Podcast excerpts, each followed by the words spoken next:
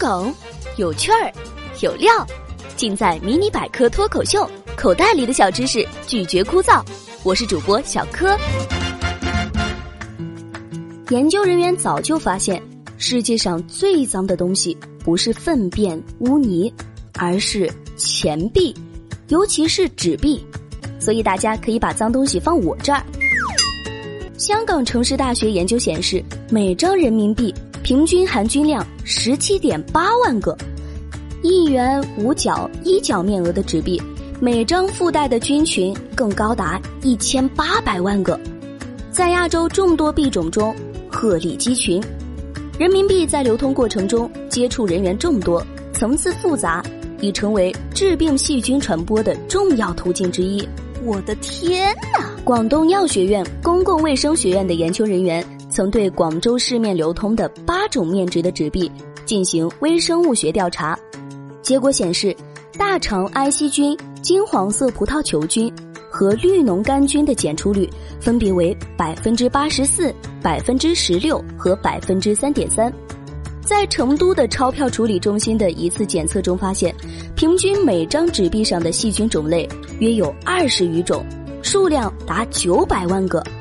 所以，钱币上的细菌数量之多是一般人难以想象的。没错，钱币上的沙门氏菌能引起人体食物中毒，以及急性肠胃炎、败血症和腹泻等。哎呀妈呀！当然。不同的钱币沾上的细菌会有数量上的不同，因而对人的致病力有大有小。例如，北京化工大学对北京市人民币污染状况调查发现，不同的钱币上细菌数差异很大。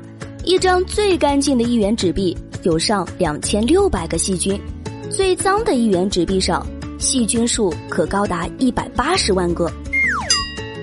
但是。十元纸币整体要比一元纸币携带的细菌少，而一百元纸币上的细菌又要比十元纸币上的细菌少，因为钞票面值越大，流通机会越少，粘附细菌数也较少，对人健康的危害也较小。反之，钞票面额小，则流通机会多，粘附的细菌也多，致病性就较强。一旦人的手上、嘴里等地方，存在创面，钱币上的形形色色的细菌就会进入人体，兴风作浪。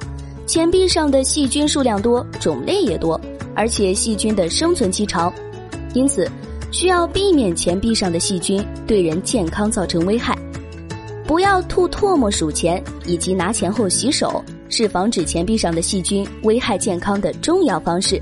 付账或接触钱后，要及时用肥皂洗手。防止用手揉眼睛、擤鼻涕、摸嘴巴等，洗手时间需一到三分钟，最好用肥皂，因为碱性的效果更好。洗手前后细菌的数量至少相差十倍以上。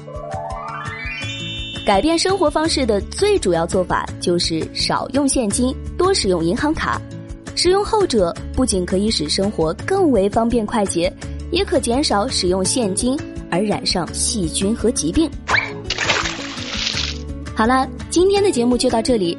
喜欢节目的小伙伴，记得点赞留言哟。